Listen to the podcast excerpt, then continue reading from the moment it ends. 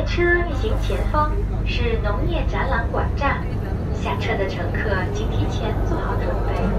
各位乘客，乘车时请先下后上，有序乘车，谢谢合作。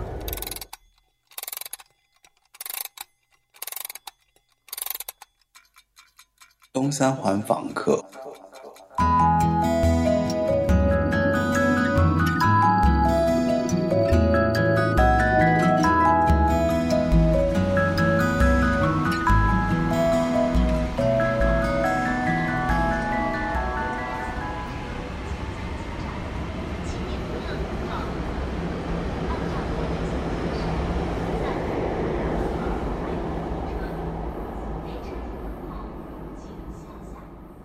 大家好，欢迎收听东三环房客，我是房东车尔文。东三环房客是一个搜集我身边朋友当前人生感悟的一个节目，希望你会喜欢。今天是我的五号房客柴美玲，她是我的前前前同事啊，前前前前前同事吧，反正我中间工作过很多啦。然后，但是那那个时候我其实还是在一家唱片公司待着，对。然后她离她认识我的时候，我还是录音制作专员小文同学，然后你还差一些呢，后面还有哈哈哈哈 哈哈。对，你可以跟大家 就打个招呼。OK，好，大家好，我是柴美林，呃，我是最近都在持续不断练习，练习什么？努力的成为一个职业配音演员。哇塞，好棒哦！真的吗？一个非常拙劣的献祭。不是不是不是，就是就是因为我自己在做这个节目嘛，所以我对我对声音还是蛮敏感的，嗯所以我就对。当然，你说我之前不知道啦，就是我、本来其实我们今天这期节目的主题是，就是采访一下关于你现在的这个生活状态，因为我知道就是你们是丁克嘛，对吧？你跟你的先生是丁克的这样的一个状态，所以我特别好奇，嗯我是说，因为呃，咱们也都有一定年纪啊，这样可能有点不太礼貌，但是我是觉得对这个事情肯定你会有一些思考，嗯所以特别想采访那一部分。但是当你跟我说，你说我是一个在练习中的配音演员，我觉得我也挺好奇的，对，就是，嗯，其实，嗯，我觉得配音演员这个事儿是在我的人生经历中，它是可能是一个所谓的必然的结果，嗯。它是这样一路推过来的。嗯，我们可以先说一下，就是我和小文是同事的时候，对对对对，那个时候我还是一个热血的迷妹，用现在的话就是迷妹，完全是因为追星进的嗯。那个唱片公司，嗯。然后就一路很顺理成章的唱片宣传、艺人宣传、嗯。艺人执行经济，然后就这样一下在这一行做了十几年，对，然后后来就嗯，可以说是情绪和精神状态有一点问题。就是大概在最后离职之前，可能有三个月左右，就是完全是彻底失眠的状态，就可能有迷迷糊糊的睡着，但是我个人是觉得我整晚整晚精神状态都是很清醒的。嗯后来就觉得实在不行，然后就很干很干脆的离职了。然后中间又有经历过一个二次元的工作，就是很巧妙的，什么二次元工作？很巧妙的，就是，呃，我在做艺人工作的时候去北京电影学院进修，然后我的一个同学知道我离职了之后，他们有一个项目，找了一个一线的流量明星，想给他做一个类似于呃初音未来那样的东西。嗯然后这个呢，这个工作又会和艺人接触到，然后又因为我自己本身对二次元，又因为我自己本身是对二次元有兴趣的，嗯然后我那个同学就找到我去做这个项目。嗯，嗯，反正整个所以你就因为这个事情，所以你就更就顺理多的接触成章的就是对更多接触到了的接触这件事情，然后的开始。嗯，然后开始就是在配音这个领域中感到有兴趣，想要去嗯，也不是，不完全是，就是嗯刚好因为这个工作，我知道了现在的耽美广播剧。哦，其实我觉得耽美广播广播剧它是独立于传统的广播剧之外的一个东西。它稍微不一样一，对，不太一样。因为我接触到这个广播剧这个东西了之后，然后我又去上了呃表演的沙龙，果陀的，我不知道你知道，哦果陀有一个表演的工作坊。嗯然后后来呢，就是对配音有一些兴趣，然后又去上了配音的课程。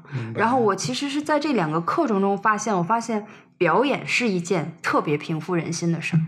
哦，嗯就是其实可不可以理解，就是说你找到了一种一种让你自己很释放的一个方式，嗯去去释就怎么说，就是释放你的压力，释放你的焦虑，嗯然后是自己的一种治疗方式，它不是，哦其实表演不是一个很单纯的嗯释放，嗯。嗯，它其实有一些，比如说这两个课程里都有一个课叫情绪记忆，嗯。嗯就是老师会让你回家先去想一个在你生命中很重要的事儿或者是人，嗯然后我们那天上课的时候会让助教坐在中间，嗯然后你跟他去对话，嗯把你那个情绪记忆、当时的那个事件再重现，然后你在跟他对话的时候，你真的是有场景代入感，你会有情绪被带出来。嗯那个情绪，老师说你要记住你此刻这个情绪是怎么调动出来的和你嗯的状态。嗯，这个东西你记住了之后，你可以再放到表演里面。明白。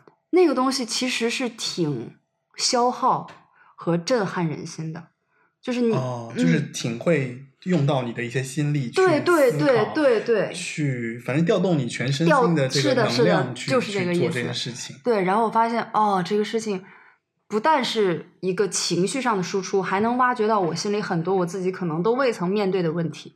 哦，嗯，而且我第一次去，第一次上，就我们这两个课程都有这同一节课，但我第一次上这一节课的时候，我我是觉得这种好，就是你知道。有的时候就会觉得什么呀？就是这是什么身心灵课程嘛？就觉得你知道吗？会有那种好无聊啊！就啊随便说一个人吧，就是啊随便设定了那么一个人，啊那个人是一个我的发小，然后就是我跟他这关系就是可能也没有那么好，但是这个人一直在我生命中是有的。对，然后，但是当助教坐在那儿，我开口跟他说的第一句话的时候，我就哭了，我这么这么这么神奇就？特别就是挺奇妙的。所以就是、哦就是我持续了那两三年的情绪问题，我觉得通过这件事情解决了通过这个，我是发现了一些也许我可以去面对和去找出口的东西。哦，嗯，那还挺棒的哎，就挺挺 exciting 那种。因为因为我本身其实爱说话嘛，本身也是、啊就是其实是爱输出的人，但是我对一直对对对对，我感觉你是 对但是我一直没有找到一个最适合自己的输出方式。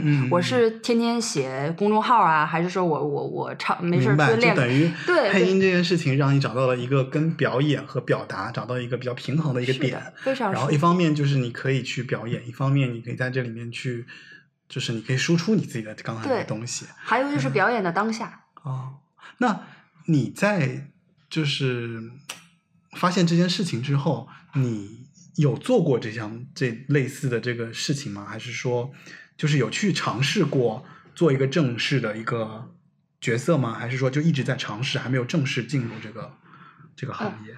哦，我有啊，我有作品，嗯，是吗？对，我都发给你。那你我有配游戏，我配游戏。那我就很感兴趣，你可以嗯配一个你里面的那个角色。不行，我跟你讲，就就是配配音演员就会面对这样的问题。真的吗？就是我们不是不是说相声的，不是口技，就是对。老师说他们也经常会面对这样问题就老师说你给我们来一段就是因为配音演员他是像他是像演戏一样你没有场景，没有我们回到就是关于这一期话题的一个嗯核心问题，嗯就是其实前面我们聊了很多关于啊、柴美玲的一些她现在的一个近况，就包括她思考说我要做配音啊，我的生活的一些转折点呐、还有就是可能也是一些思考吧。那就是回过头来问，就是关于丁克这件事情。就其实你看，我刚刚虽然是简单的说了一下我这样过来，对。就是职业生所谓的职业生涯大概有十几年，对对其实就是说你入社会之后这十几年。啊。其实我是一个还挺随性的人，我一直是大概跟着一个就比较跟着自己的那个性子走的，对对就不太会强扭自己，说我一定要怎样，一定要怎样，对，吧我是那种绝对不会去做自己不想做的不太会被外界的这个影响去改变自己内心的决定嘛。对，是这样的，所以其实就是呃，丁克这个事儿也是一个我没有说我一定要怎么怎么样，也是一个顺嗯其自然的事儿。嗯就是当我还是二十岁的女孩的时候，嗯可能就十几岁的时候，我就想说，对我二十岁之后我一定要生孩子，因为是吗因为你前面不是是有这样的想法是因为什么呢？是因为就是。年轻女孩就会有一种说，如果家长会的时候，自己是一个又年轻 又漂亮的妈妈，就是很有，只是一个单纯的，就是因为这个，我会觉得好有面子哦，就很虚荣哎。就。非就是那个那个时候，就是 还有幻想那个场景，自己啊穿着什么样，然后走进教室那个场景，会有幻想。会有那种幻想，会觉得很棒，就觉得说要那个时候要孩子，嗯。并且你如果年轻，你和孩子会，因为互动的会更更年轻的时候你会这么想，就当你还是一个小孩的时候，你会以为说，其实跟你年龄近的人是会有更，啊！就至少我到现在我不这么觉得了。嗯我不觉得我二十岁的时候生孩子会比我四十岁生孩子对那个孩子的沟通更好。啊，你明白我那个意思吧？对，就只有那个时候才会觉得我要早早生孩子。对，嗯，然后大概是因为我和我先生是高中同学嗯啊、所以我们其实就一直一直在一起嘛。然后也没有明确的说明确的说什么时候结婚或者怎么怎么怎么样。然后其实中间有个小插曲，就是我大概嗯刚工作的时候，那会儿二十五嘛，就觉得，因为虽然说想二十岁之后生孩子，但是上大学也不可能嘛。但毕业之后就有一天就说，要不然我们就先结婚生孩子。我就跟我妈漏了一句，我说要不然就先结婚生孩子。我妈说你生孩子谁给你带呀？我可不给你看啊。哦你妈这么现实，对，就是我当时听的时候就哦，你不宽，那我就自己管。但是我现在到现在我在看说啊，我妈那个时候竟然跟我说不帮我带孩子，那谁带？你你懂那个心情吧？就因为那个时候不知道生孩子要面对什么，现在在想，觉得我妈当时那句话好绝情啊，竟然那么早就往外推。会有点绝情。对然后后来呢，就就是呃，因为我工作的关系，我是做艺人工作的嘛，就嗯其实我一年有半年都是在在外面。在外面对对对对对对然后艺人啊，对对对，所以也就没有一个特别的决心说能生孩子了，因为还觉得事业在所谓的上升期。可能觉得不稳定吧，对对，对吧？然后大概是到我想一下，多大我也忘了，一五年，我好像一五一四年那个时候结的婚，就是我刚从艺人工作离哦职，对，就说那就结婚吧，然后结婚就反正后面踏实嘛，就结婚。然后这里边有一个非常悬的事儿，我们这边不知道可不可以说封建迷信的东哦，可以可以可以，我觉得应该没问题吧？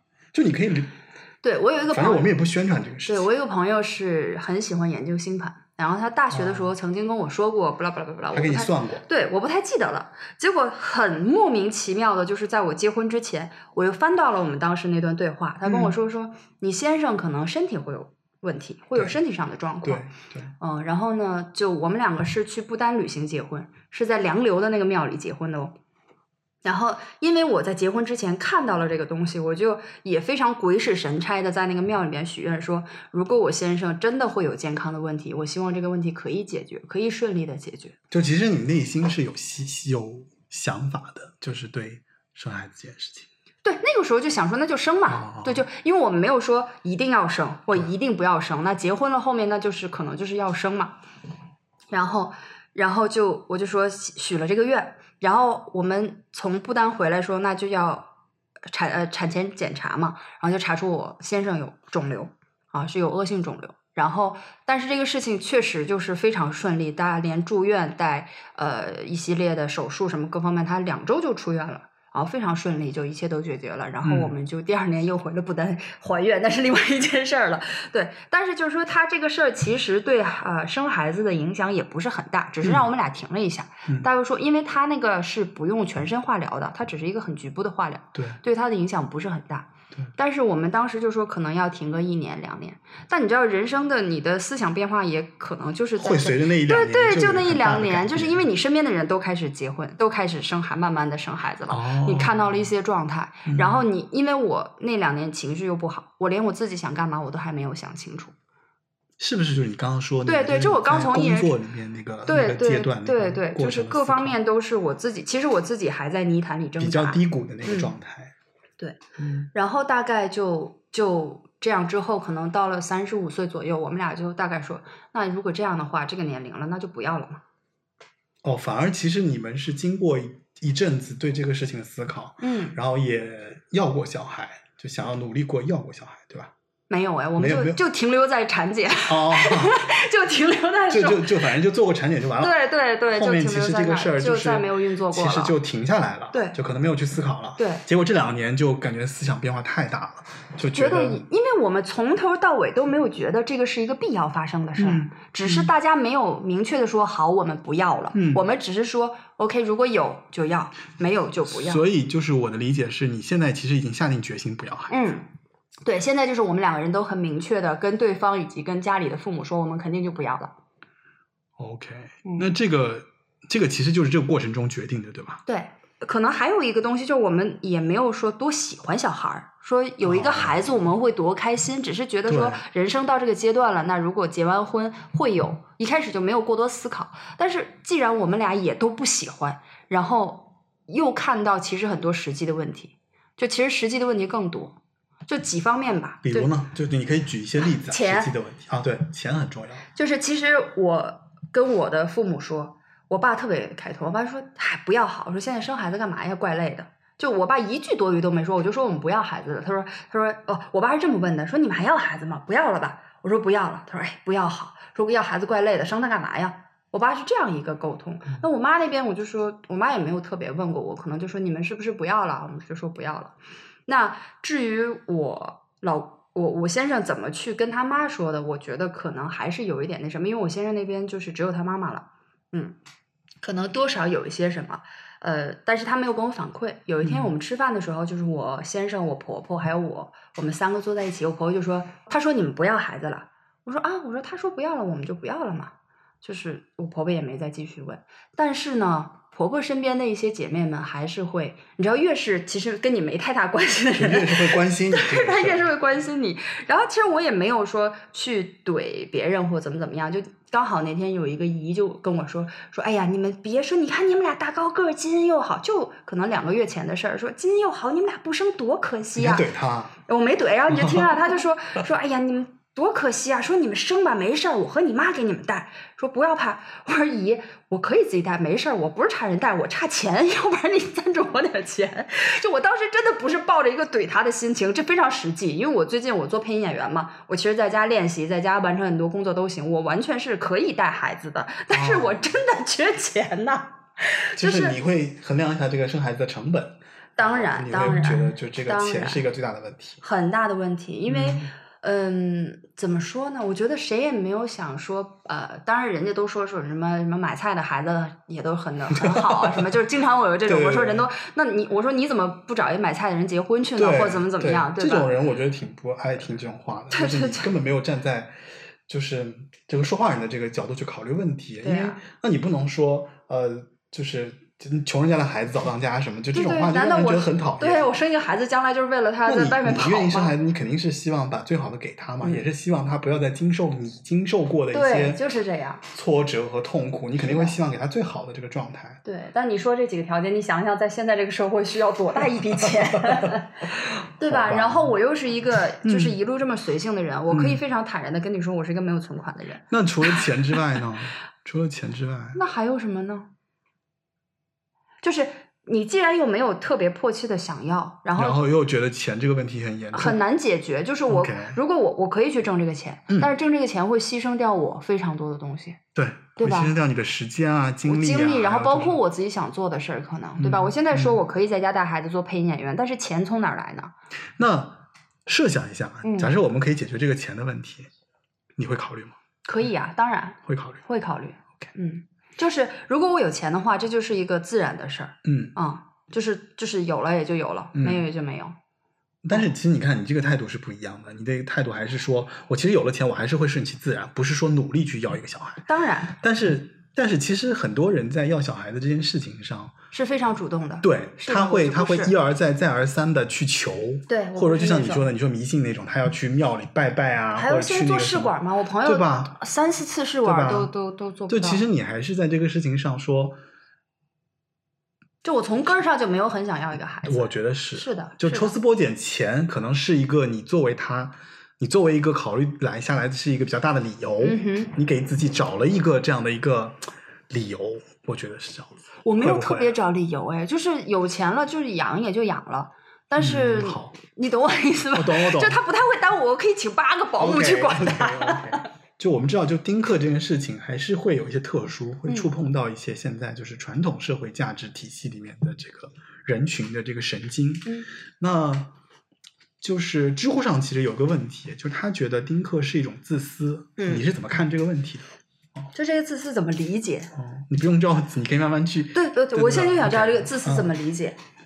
我他这个所谓的自私是，就是只考虑自己嘛，就是只考虑自己在在这个社会生活中，就是就是我不去考虑我自己受苦的那那一面，或者我不去考虑这些给我带来问题的问题。嗯对我更多的是为了，比方说生命的延续，为了嗯家庭的这个延续，为了血脉的延续，就是嗯我在做一个所谓的“不孝有三，无后为大”的这种、这种判断。哦所谓的就是一种人类的人类文明的社会啊应该责任，我觉得应该是这个这个角度吧。这个角度嗯，那我觉得它角度就有点窄。嗯，如果从地球的自然环境来讲，我就是降低了非常大的排放 碳排放，我觉得这是一件非常环保的事儿。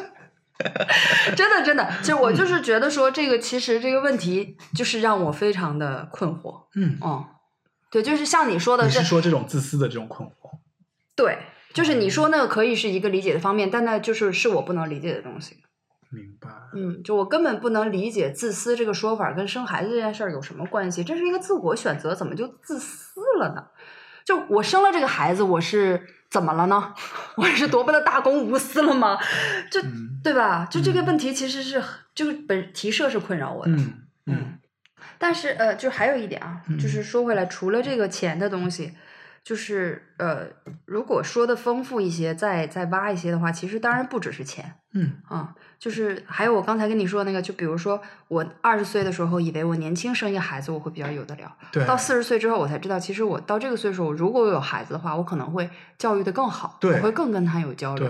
但是呢，即这只是一个对比，那我可能六十的时候我更棒。就是我的意思是说，其实哦我的人生我自己都觉得我还没有活得很清晰，嗯就我自己嗯还常常困在一些内心的困境里。嗯我觉得这个东西，它也对我对一个新的一个生命，我在与他相处和教育上也是一个很大的问题和一个嗯障碍。嗯还有就是说我其实这两年也呃刚刚经历过说有亲人的离开，因为我啊呃对我我的。呃，爷爷奶奶那一辈儿都还蛮长寿的，所以他们其实才刚离开，我才刚刚面对这个就是有人走这样的一件对，我觉得这个东西是一个刻，真的是一个刻骨就就就是刻骨铭心的伤痛，生命的轮回嘛。太可怕了。嗯我觉得我很难去面对这种东西。所以，如果你有一个孩子，你可能就要多一个这个东西在这儿。多一个多一份心，就放在他身上。嗯，包括说这个环境，现在这些什么什么什么性侵啊，什么同学呀、校园暴力啊，就其实这一些全部都是在就是就所有这一些导致了这个对让我都这个对，都是一个，就是我甚至会恐慌。如果我真的是一个家长，我会恐慌，我每天都活在恐慌里。那这样其实就是一个焦虑嘛。会有其实你对这件事情是有焦虑，是有焦虑的，就是对对，能好好的有这样一个我我来承载这样一个生命，我是有焦虑的。当然，这些都只是说我的想象，明白。你明白吧？哦，懂。嗯但是我我会有一个想法，就也不是也不是想法，可能也是一个我比较对这个事情的看法和观点。我觉得，嗯，咱们交流哈。嗯我觉得，就你刚刚说，比方说我二十岁时候生孩子和嗯四十岁时候生孩子，还有六十岁时候生孩子，你的状态是不一样的。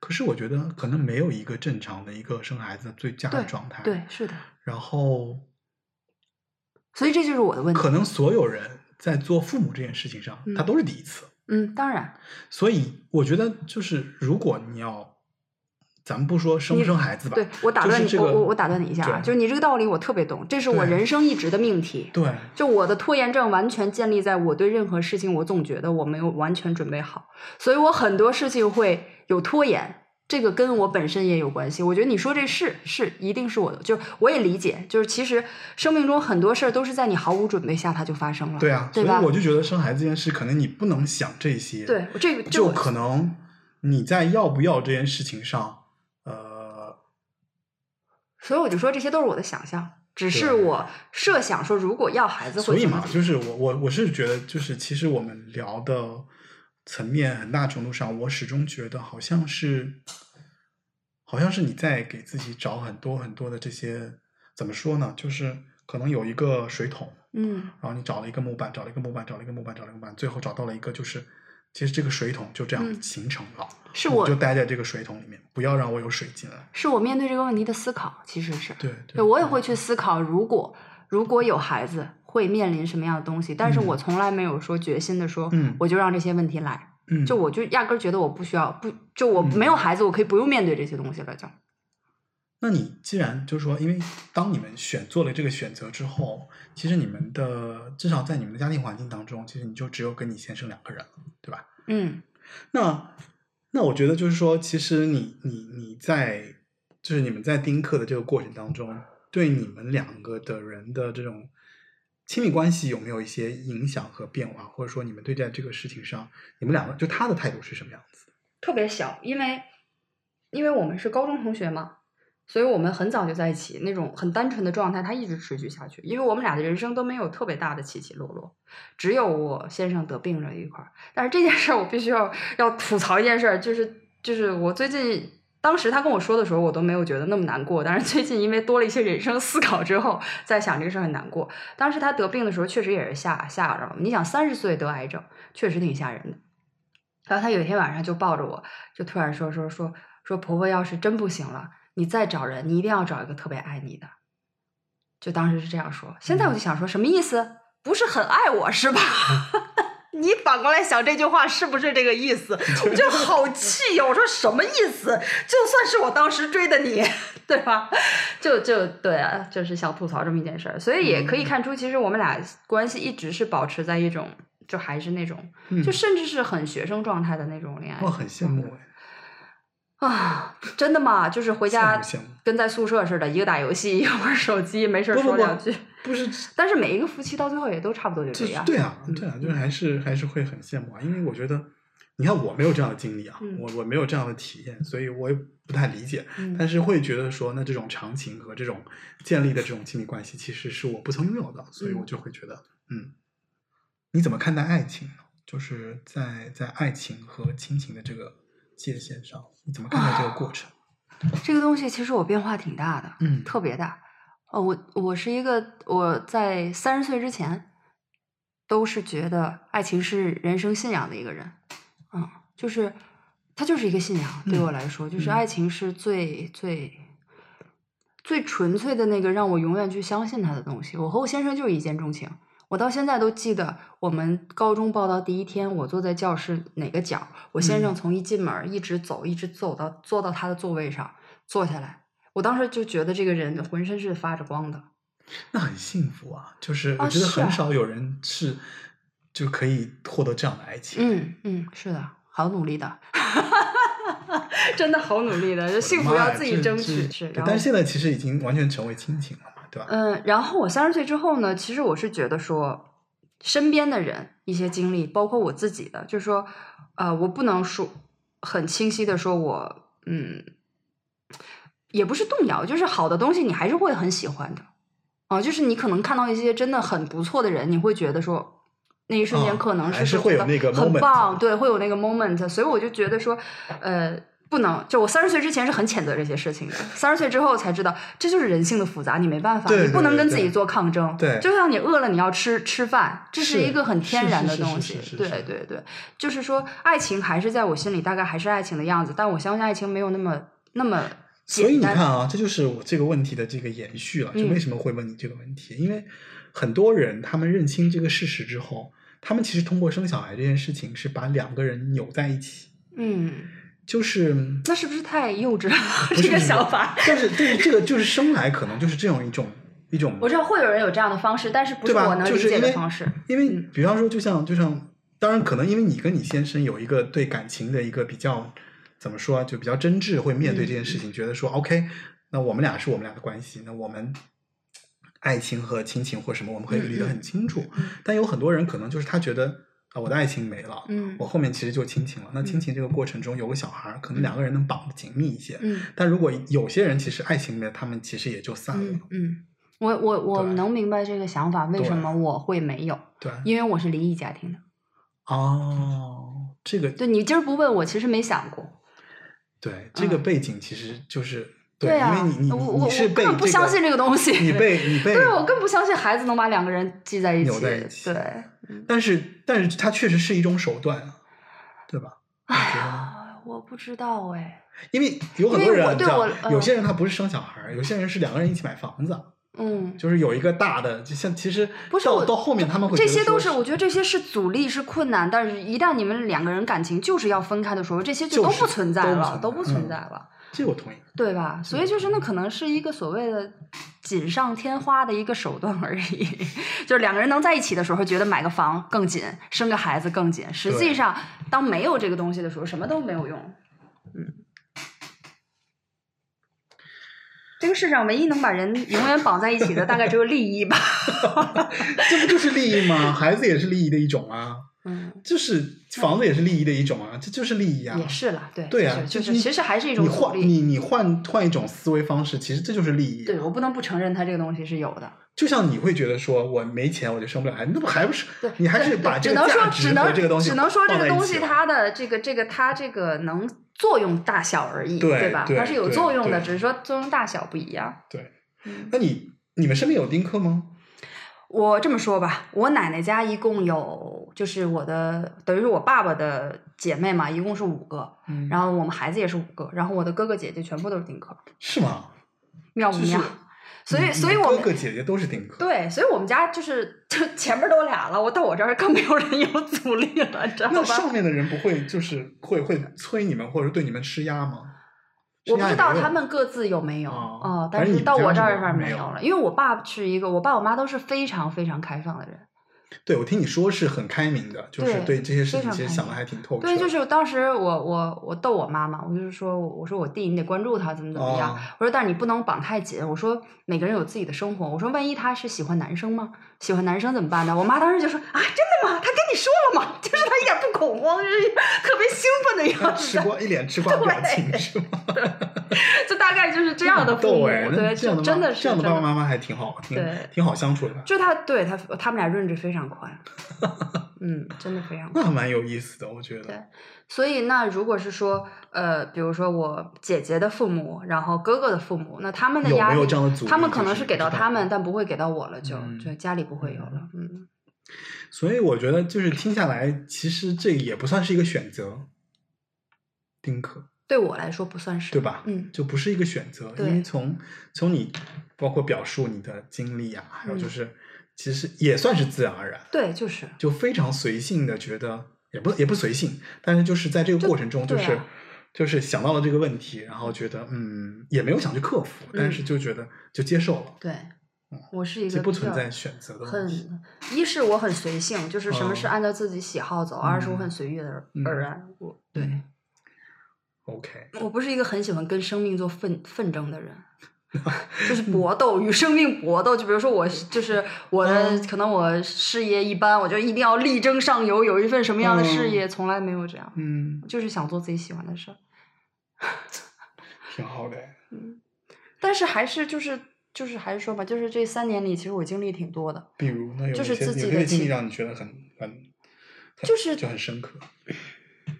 就是其就是包括我自己情绪的问题，我嗯对、就所以昨天看那个呃陈奕迅那个演唱会，就哦是、，那个太棒了。你知道就是那首歌嘛，就是那个你你也很喜欢那首歌，我就给发给我朋友。呃，对，我说我说这首歌就是一直在 diss diss 我，你你你给我听好。对对对，就是我说这歌词就在 diss 我说没太多烦恼就会去想要 生命意义这种事儿想个没完没了，啊就是很 diss 我的感觉，就我我很爱这首歌。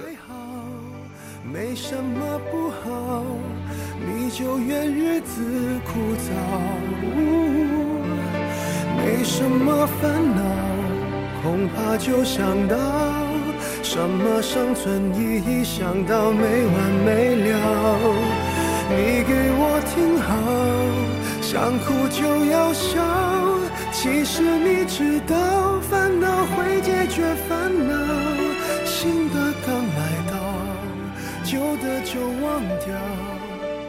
渺小的控诉就是你想要的生活。对，就就很多人就觉得说你就是没事儿干，或者你就是闲，你才会天天想。我那段时间就是因为我爷爷奶奶离开之后，我就发现说，这个人离开之后就离开了，对，就真的就是就突然一下，我觉得很荒芜，人生很荒凉。那我我。比如说我曾经的工作的时候，我虽然没有力争上游啊，但是对艺人工作非常辛苦，我还是在顶着压力或怎么怎么样。然后，但是我离开了那个行业以后，我那十年就像被挖空了，你明白吗？就是他跟我现阶段的生活没有任何联系，所有的工作伙伴、所有的同事基本上没有任何来往。就这十年，如果我不去对任何人表述，他就像不存在一样。就我一下就觉得说，那我之前是在干嘛？我这十年人生，我付出这十年的时间，然后甚至有一些压力和痛苦的时候，一些问题很难，就是我挣扎呢什么呢？这十年就就好像蒸发了一样，我就突然开始思考，所谓的人生的意义，就是我到底要做什么才会觉得人生有意义。然后我就一直就会想到加缪的那个话，就是只有自杀才是唯一严肃的哲学问题。真的，这我就是就是那样，就是那会儿我就是咱俩这样说着说，我就已经泪流满面了，就是非常的，就是不是情绪失控，而是说嗯我是陷在一种非常的难以解决的一种困顿的困境中。就是我自己是一直在在在在在在纠结，就我其实觉得这句话就是特别对你，你觉得你的生命什么时候是有意义的，可以完结了，或者说它一直没有，一直你还在寻找的过程中，其实就是当你有一天你的生命意义都实现了之后，那你是不是就可以去死了？我觉得这个真的是一个很严肃的哲学问题。或者你觉得你一直找不到这个意义，那你是不是也可以去死了？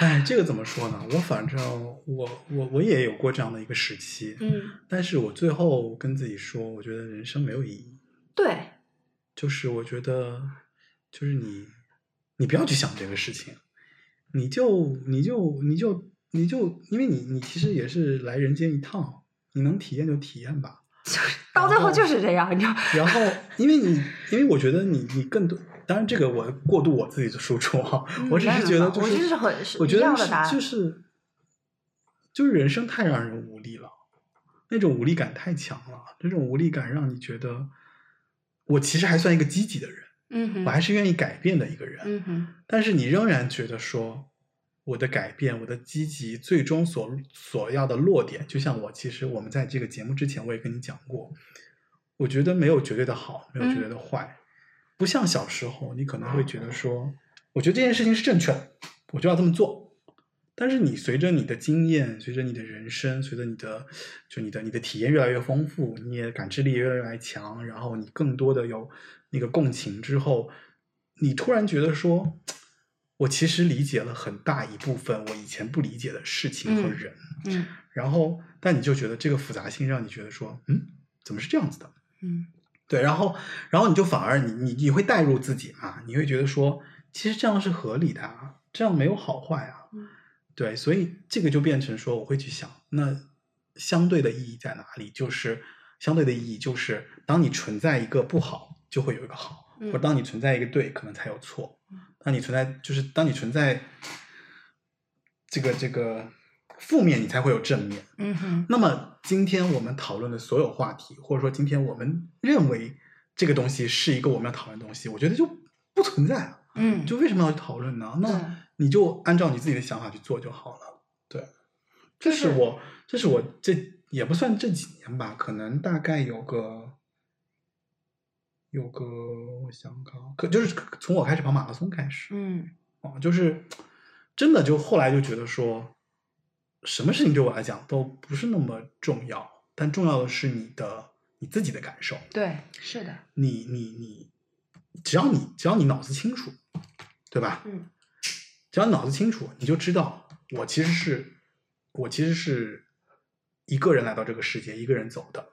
那么我在这个世界里面，我想要体验的就是我没体验过的东西啊，其他那些东西我不想给他一个设定，说应该这样，应该那样，应该不用设定，设定了也没有用。即使你最后找到最后，你觉得对我没有，就是没有没有帮助，嗯对，所以这可能是我最大的这个对这个世间的感受吧。就是我，因为我现在走过那一段儿我是觉得这个东西对我是有帮助的。嗯其实我很难受的那一段儿，刚刚走的那一位也跟我说过，说你不用想什么意义，就是来体验，人生就是来体验一遭。然后我当时这个东西对我来说也是没有帮助的，我觉得那嗯体验了又怎么样呢？就我我看了什么？我那会儿正好又看了那个迪士尼那个动画片儿，什么什么《环游记》、灵魂什么东西，那个哦，忘叫名飞屋环游记不是不是吗？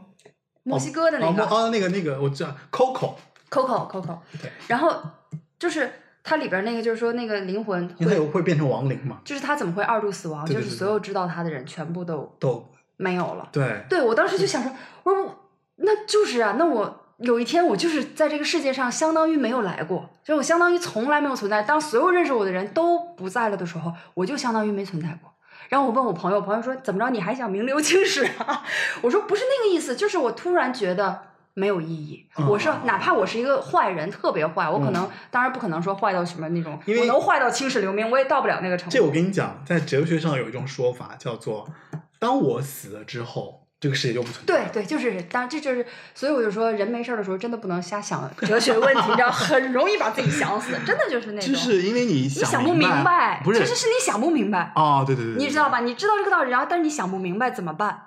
嗯，然后就是哎，我们要聊那么高深吗？但是这个，啊，对，会会会这样想。这是这就是你越你到这个岁数，你会面临的其实最最最你解不开的东西。Remember me, though I have to travel far. Remember me, each time you hear a sad guitar. Know that I'm with you the only way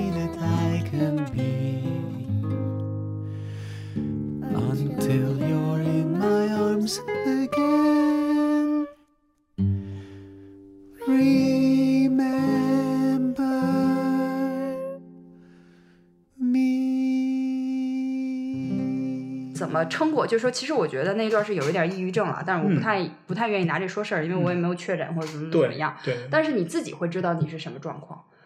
我觉得其实有抑郁症的人，他其实是不断的在向外诉出求救信号，也不断的想要自救的，因为他的状况非常不好。我那段就是我非常痛苦，非常难受，但是我是挣扎着在求救，就是真的是仿佛从深海一直在往上游。我不想就是让自己这么难过，我就一直一直在找这块板子，说能让我好一些。嗯最后就是最后就是想说，哪一点让我那什么了？就是我觉得因为爷爷奶奶的走让我太痛苦了，嗯我不希望让身边的人这个时候也体验到这么难过，我才说、嗯那我先咬着牙过这段儿，嗯哪怕没有意义，但是只要我还在，我爸爸妈妈就不用去经历这样的东西。哦，所以你你是站在你有孩子的角度去考虑这个问题，对吧？就是他有一天会遇到这个问题，他会面临你的啊，这是一部分，这是一部分，就是我我也不想这个痛苦让我再面临，我再面对，因为我不能保证他一定在我后面走，嗯，你明白吗？这是在我的在我的心上又戳一刀，你懂吧？就是这个这个东西就会爆的，它会爆的。对对对，所以我 所以所以我就说，那个东西当时对我来说只是那块浮板，让我说不会再往下深。嗯但是其实就是越往后，就像你刚才说那些东西，它其实慢慢就出来了。当我平静了之后，我会想说，其实人生还是可以做一些什么事儿，哪怕它没有意义，对吧？哪怕他不会说让我我将来怎么怎么怎么样，但是我觉得体验或者怎么怎么样，他让我在这个我还需要活着的时候，他是能让我内心得到富足的，嗯对吧？能让我能让我还有有精神愿意在。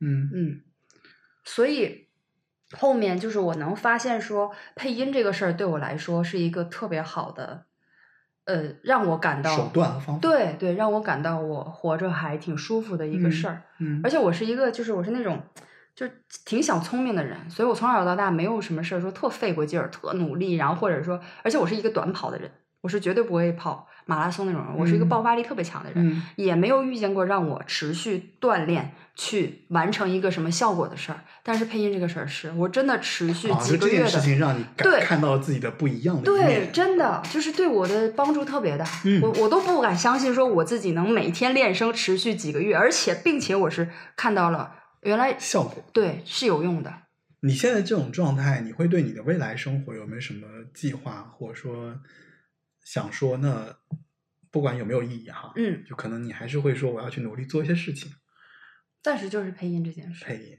嗯。但是我我说的不是说你自己个人啊，嗯我说其实，在你们两个人的这个未来的过程当中，有没有什么你规划过的，或者说你觉得，还是你觉得就这样了？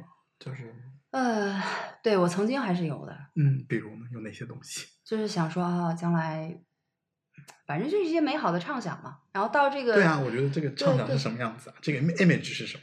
也其实跟现在状态差不多，只不过房子是自己买的，哦，就是你一定想不到，两个北京孩子结婚到现在没房子，并且我们俩也其实就是正常的工作，也没有说嗯嗯收入很少啊什么的，嗯嗯就可见我们俩过得有多么的自在随性，也没有去 想太多计划什么的。嗯对，也加上是我是这种，就是我我特别小就是一个乐观的悲观主义者。我就是我初中的时候看到过一篇文章，就很短的一个小散文，嗯就那个人说他一直就想着说，呃，带他妈说说说说等休息了带他妈去旅游啊，怎么怎么怎么样，然后跟他妈好好相处谈心。结果有一天早上他妈出门扔垃圾就没了，嗯，那个事儿就让我觉得说人生太无常了。那个事儿从那个事儿以后，我就想着说我可能我常常就觉得我可能没准明天我就死了，所以我嗨，你不能想这些啊。我，但我真的就是我，你想，我就是有一个我很乐观的，但是我又是一个乐观的悲观主义者。我总觉得说人生很很难说，所以我没有去做过特别长远的计划。我只能嗯说我有一个所谓的对，有一个美好的愿望，希望是怎么怎么样，但我不会说特别的去，求它，或者说以及很脚踏实地的去往那儿走，因为我觉得这嗯个、我是一个很怕，其实我又很怕那些突然的发生。就是我觉得我越是有准备，在这个计划上走，这个意外来的时候，我会越慌乱。但是这个怎么说呢？就是这个这个是心态的问题。可能有的人就会觉得说，不管这个意外有没有，我还是会脚踏实地去对做这对对个事情，对对，就跟性格各方面都有关系。对吧？嗯，这个我觉得就是遇到人多了，你就会发现，哎，样本还真的挺多。当然当然，我哥哥就是这样的人，我哥哥是非常有规划的人。啊，嗯，但是他的但是他规划也没怎么实现，所以更让我坚定了我的想法。走一步算一步。对对对，嗯，就是我希望，就是如果说一定有一个未来的方向的话，我希望我是可以内心能跟自洽，自洽这个东西我觉得特别哦重要。我就是一路在寻找一个内心的平静安宁，不管这个外面是什么样子的时候，我希望我内心是可以平静的。你现在觉得做到了吗？还是说还差一点儿？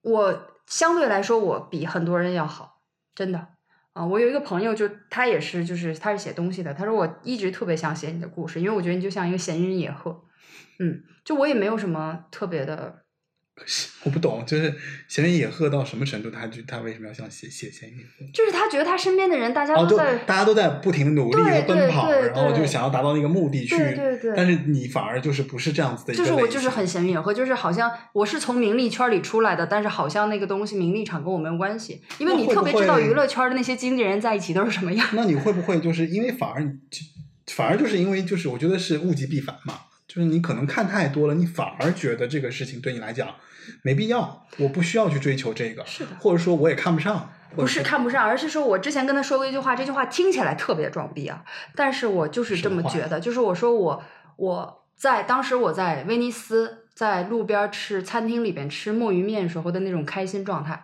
跟我在家里大夏天吃到一碗炸酱面的快乐，真的就是一模一样的，就是你能你人能达到的那种快乐，其实是一样的。就是你说你吃墨墨鱼面，你能在威尼斯吃墨鱼面，你能上天吗？你开心到一个满值的时候是一样的。那我就是，当然那个东西我我可以去体验啊，但我没有必要说我一定要怎么怎么样，我到哪儿住特别豪华的酒店，我去去全世界怎么怎么样。当然我也是实际上玩的比较多的，所以就这个话有时候说起来会好像很怎么样，但是也许也是因为我体验过这些，我才觉得说真的没有什么特别大的区别。就跟我跟你推荐的那个那个许什么云，sorry 那个字不知道。哦，对，那个先生就是，嗯他就他这就样十三幺里面那个采访那个对对什么对就是许卓云他最近他之前做了十三幺那个访谈嘛，然后最近十三幺又给他单做了一期，就是拿了一些网友的问题让这个呃许国云先生来回答，然后大概有一个三十多分钟视频，我看的是文字，他其中就说到一段说说就是也是这个社社会焦虑的问题嘛，就现嗯在其实大家都在这样一个状态下很容易焦虑，不管是疫情还是本身的这个状况，每个人都很难找到平静。他就说你一定要去说，嗯，他就说你去寻找让你真正得到平静的东西，不是一种逃避，嗯，就是也许你你真正需要那个东西看起来没那么积极，没那么那什么，但是如果它能让你内心对没有关系，它不是一种逃避。嗯他说他曾经在乡下生活，说去看那个种田的农夫也很热很累，每天一天耕地，然后到晚上他的老婆然后拿着一壶酒一碗茶，然后和菜到田边就说一句今天怎么样啊？是吧？今天雨水不，今年雨水不错，田里很那个什么，两个人很开心。他说这个就是你。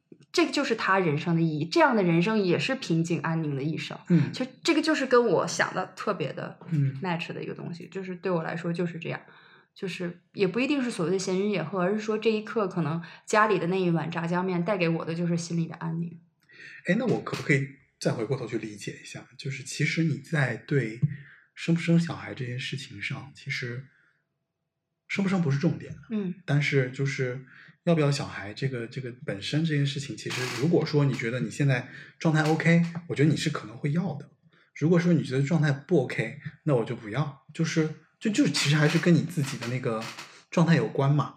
就是我觉得我现在不需要，然后我觉得这个可能如果我一旦要这个孩子，后面会有好多无比的问题，然后可能要我去解决。但是我现在更想要的是我自己的这种比较平静的状态。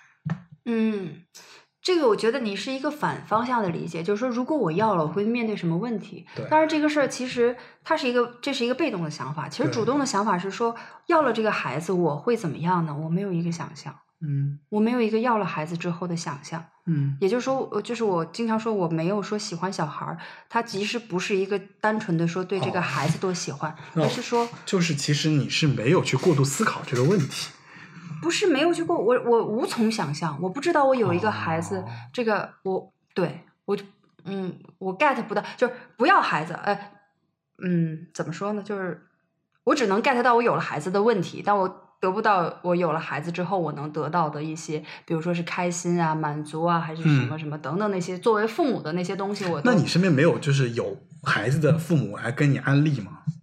比如他们安利过你这种状态嘛？说啊，做做做做母亲特别好，或者说做父亲怎么样？然后你们不想要一个吗？你认识这样的人吗？我提一柔啊，真的认识啊？啊，没有，因为我我身边就有朋友嘛，就是以前属于那种天怎么都不要小孩的，嗯嗯嗯但是要了小孩之后一百八十度，啊，真两个人就一百一百就真香，真的是 真香，小孩真香，嗯就是你会觉得说以前你会觉得这两个人就是独立啊，自我，然后追寻自己，追寻梦想，嗯。你就觉得说这两个人，而且他们也说明白了说我们不要小孩，嗯。但是因为一次偶然的意外。有了小孩，但是他们又是那种就是也比较随性的，嗯就是属于那种有了就有了呗。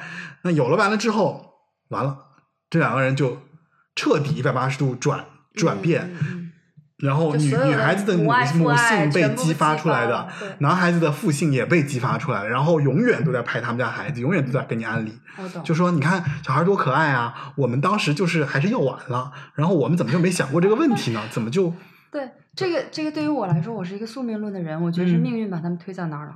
推到推到那里了，嗯就他们是注定有这个孩子，并且从孩子身上获得这个东西的嗯啊、然后再回到刚刚那个问题嘛，就是安利这个事儿，我身边只是有一到两个人问过我，嗯就是有朋有孩子朋友说说你们不要啊，对？我说要小孩多累啊，他说也是太累了，算了。一模一样的话，真的就是他，他们就是问一句说说你们不要啊，我说我说多累啊，他说是确实挺累的，不要也罢。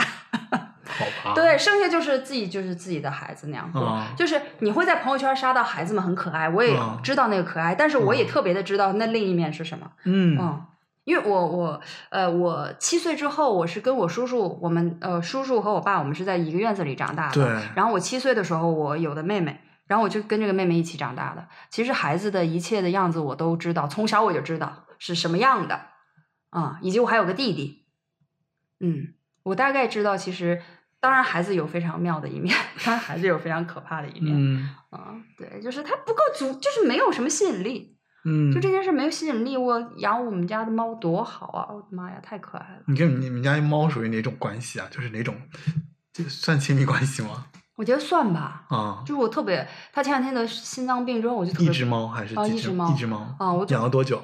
十岁了我，这么久啊！啊，我就恐慌疯了。他前两天得病，我就就每天就我大概就是那那个大夫也特别讨厌，一开始看了一个庸医，说你们家猫就三到六个月，真的，他就说你们家猫三到六个月，然后就四月份看的嘛，嗯，就是我得到这个诊断之后，我一天就过去看他十次。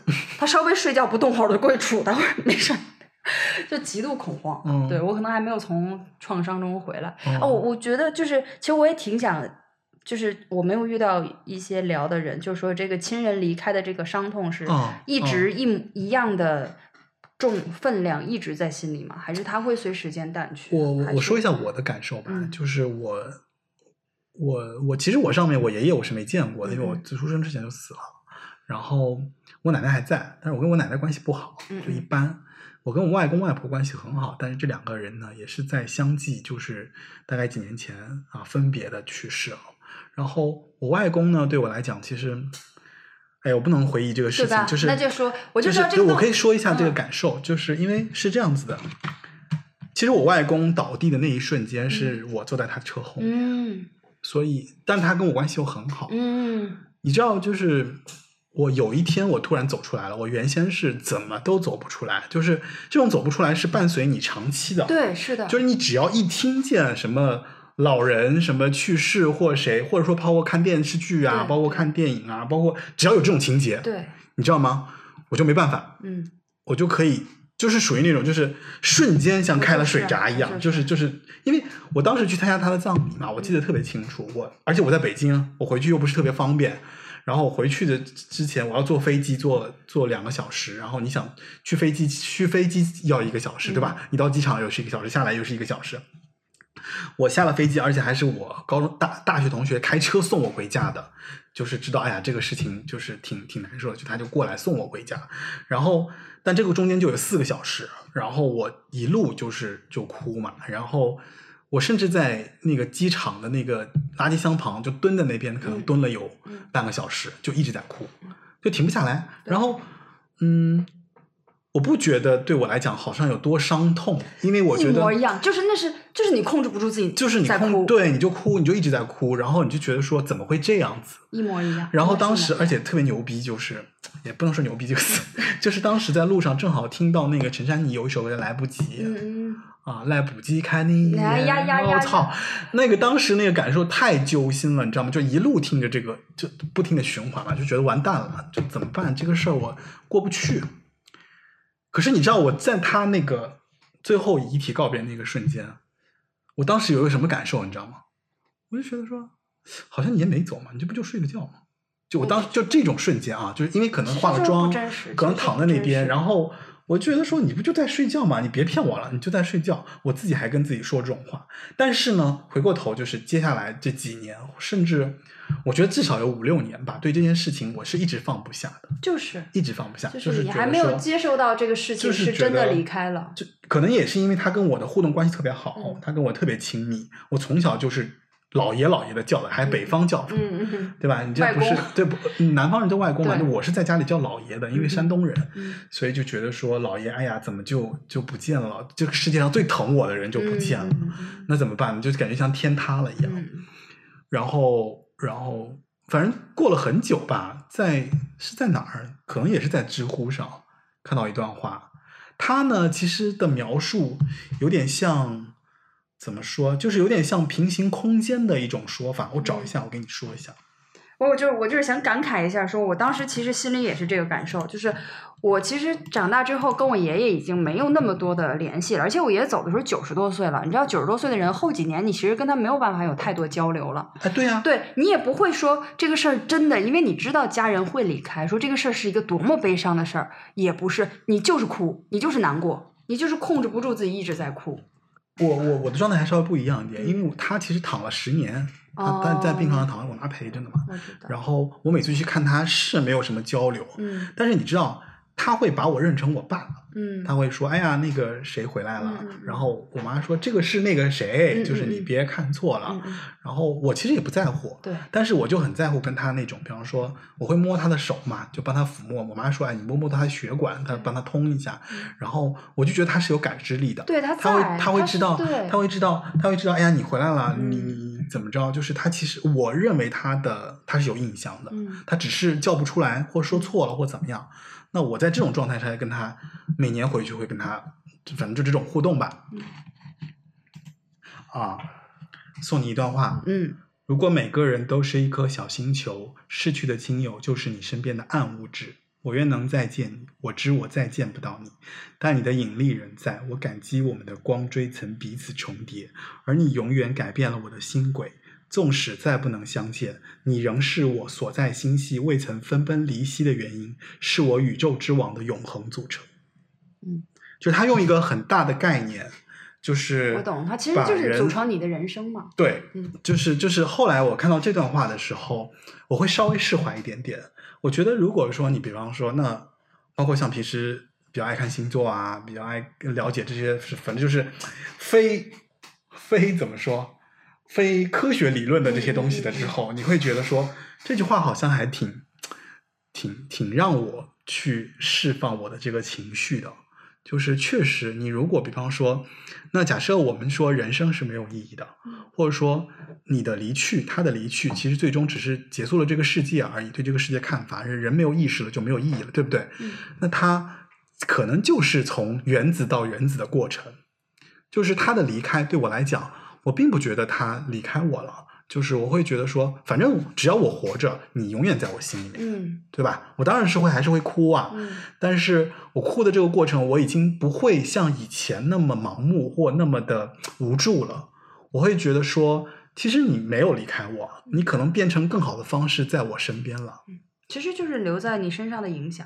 你的人生就是由这些共同组成的，你与他之间的就是因为因为这段话虽然是哎反反正就是虽然是有点安慰的一个心态，但是就确实在十多年以后，因为他已经走了很多年了，那是确确实在很多很多年回过头再去看这件事情的时候，那我会变得比较理性一点，嗯我会变得比方比方说我我知道我难过了，我知道我想你了，我知道我我我比方说我我你在哪儿呢？嗯那我会自己找个空间，找个地方，哎，不能跟你说，笑哭，就是就是会跟他交流啊，嗯嗯。就是说你在哪儿啊？嗯。我说你你知道我最近怎么样？嗯。哎呀，不行，不能跟你说，会的，就这种状态，就是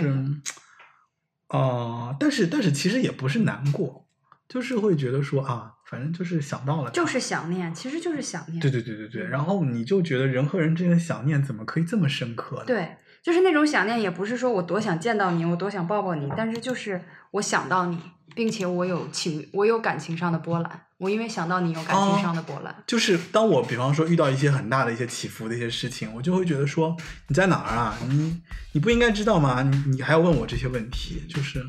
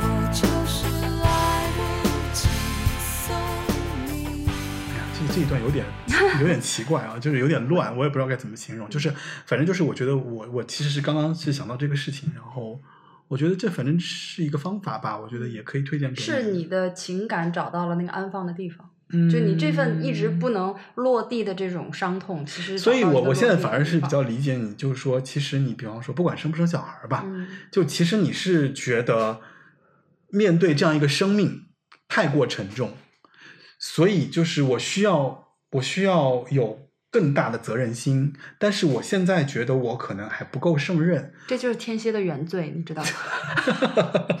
就是对一切咱们要聊太星座了吗不是，就是真的就是这样，就是我对事情太太太负责，太觉得太想太觉得深所有东西要通过我来掌控这件事，它才能得到一个好的结果的。是的，这是我很很大的一个原因。嗯嗯，就是我没有办法去承受承担不起这个责任，不管是物质的还是精神上的，我都没有办法。嗯可能人都会有这样的一个问题吧，嗯，但是我这比较重，可能。有可能，嗯可能就是对，那是因为你没没有遇到摩羯啊。呃，摩羯还是蛮可怕的。摩羯就是我一定能完成啊，对，就是无论我多久，能完成就是他只有我能完成这四个字，嗯而且我一定可以做到。嗯你像你看着吧，嗯就不管多远多累或多多久，我现在也在学习它，学习摩羯的这种状态。嗯就我会觉得说，你不用跟我说什么，就是说些有的没的，我跟你说的没用，我就踏踏实实把这个事情一直做下去，我也不管什么好和坏，就 OK 啦。嗯，哦，就比较专注当下。我其实现在配音这个事儿，我觉得我是这样的。嗯啊，我有时候会想说，我首先跟我一起的同学，他们可能都是九零后、九五后，嗯甚至快零零了，嗯，嗯就是大家起点不一样，对对吧？然后第二就是说我这样干下去，现在已经有一年多了，对。那后面我能不能就是现在疫啊，情又这样能能走，出来，或者我是不是真的能成为职业的配音演员？我花的这些时间、精神、财力的成本，我如果想到后面那些事情，就会焦虑，所以我就不去想去踩在当下这一刻。其实我就发现有一个词真的很好用，虽然它被用的很俗，就是不忘初心。我从来没有，就是我从来没有像此刻一样，就是觉得这四个字有多的好用。嗯就是如果我一直去想说我后面会怎么怎么怎么样，我就会焦虑。但是我返回来再想，我到底为我当时是为什么要做这件事儿？我从这件事儿中得到的是什么？那是我的初心，就是那个初心就能平复我所有的焦虑。就是我要做，我我不知道我能做成什么样，但是我要做这个事儿，还挺好的，真的是嗯我，所以我就各方面都得到了救赎，在这件事上。好吧，我和我先生这个东西，就是为什么一直能这样，就是学生状态这样过来嘛。就其实我们俩就是说到说没有经历过太多的啊大的事情、大起大落来影响我们这种很很很就其实过于细水长流对，就很很当初那个状态没有受到任何影响。所以就是，其实就是你们的这个选择也好，或者说，呃，还是那个句话，不是嗯。选择，就是你们这个过程中，就是自然而然的走到这样一步，对，然后也没有刻意的，比方说要和不要，嗯。然后对这件事情呢，也会有一些思考，嗯，但是思考完了之后呢，其实还是比较自然的，对，对，就是不强求，也不刻，也不刻意去回避或怎么样？对对对对对，嗯。然后反正该说的也都说了，然后该聊就不是该面对的也都面对了。如果有人愿意来跟你安利，你听完也就完了，嗯是吧？就嗯这是你的人生，跟我也没什么太大关系。对我的人生可能就是因为这样子，我走到了这一步。嗯对，也希望别人能理解我就完了。嗯，还有一个事儿，那其实挺自洽的呀。呃，生活上是很自洽的，内心是另外一件事儿嘛。嗯精神上思考，我思考的是另外 OK 是我人生的意义的事儿嘛。那个就是我我先生从来就是一个白羊男，他不去思考的事情。那你很操心啊。对，还有一个想说一下，就是我奶奶最后就是要要离开在在病房上那几天，我奶特别棒的一点就是说，直到她最后一天才嗯陷入昏迷，对，一直病重在医院那那么都特别长时间，坚持，不就是精神状态就跟极好。特别好。就我嗯奶奶不糊涂，九十三岁了一点不糊涂。嗯，然后她就有一天突然就说说你们俩不生孩子，你们俩将来那些财产怎么办啊？一下给我问住了，真的是一下给我问住了，你知道吗？哎，是啊，怎么办他还是？说出了一个最关键的很关键，我想说，如果买了房，然后还剩下钱，那些东西归谁呢？对吧？那个时候父母也都不在了，就剩我们俩了，这个怎么办？他最哎呦，我跟你讲，过来这个老人的智慧啊，就是灵魂的拷问，反正这个问题问住你了。真的是问住我了。哦没有，我没有答，没想过，这确实也是个没答案的问题。哦哦，挺棒的哈，要不然挺棒的。嗯，没关系，我觉得这个人生还长着嘛。对对对就是你肯定还会有各种各样的变化，没关系。就是嗯奶奶太棒了，奶奶太棒了。哦嗯 好玩呢，嗯好玩。那其实今天我们聊的也差不多，就是其实呃，首先非常感谢柴玲来到就是东三环房客，不客气。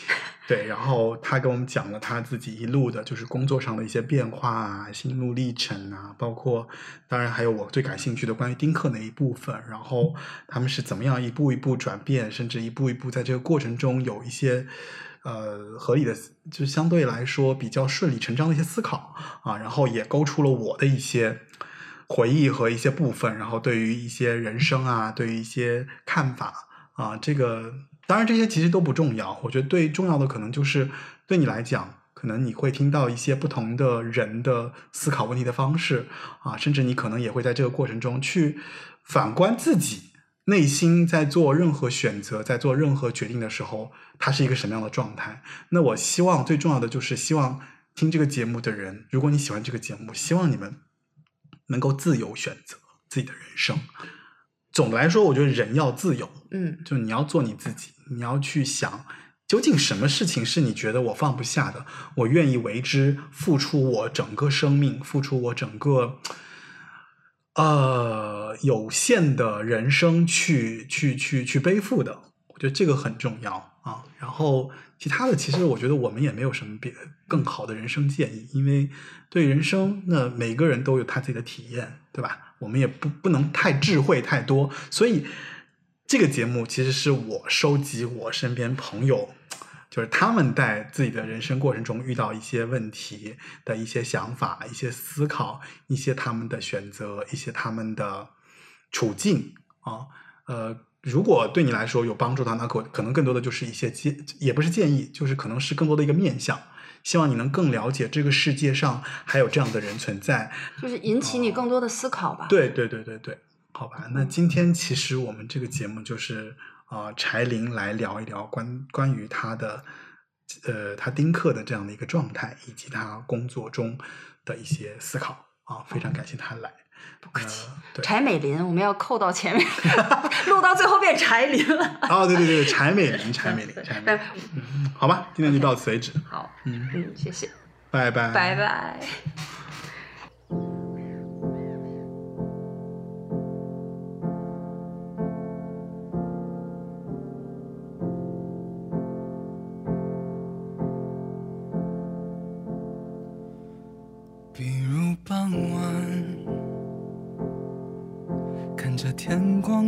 静的窗外，开始觉得遗憾。不是每次低潮的来去都与挫折有关，所以呢，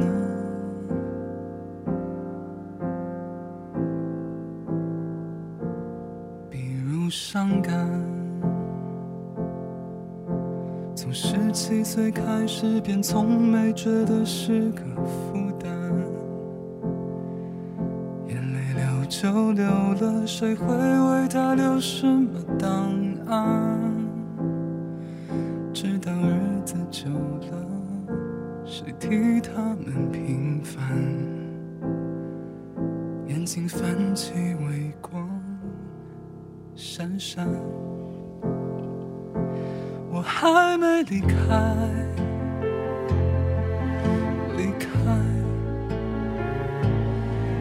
相识的片段在眼中飘散，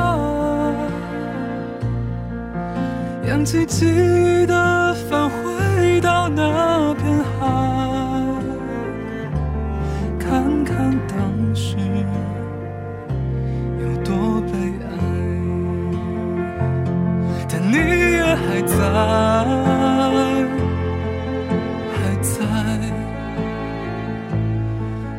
着我，哭得比我还像小孩。岁月瞬间变成一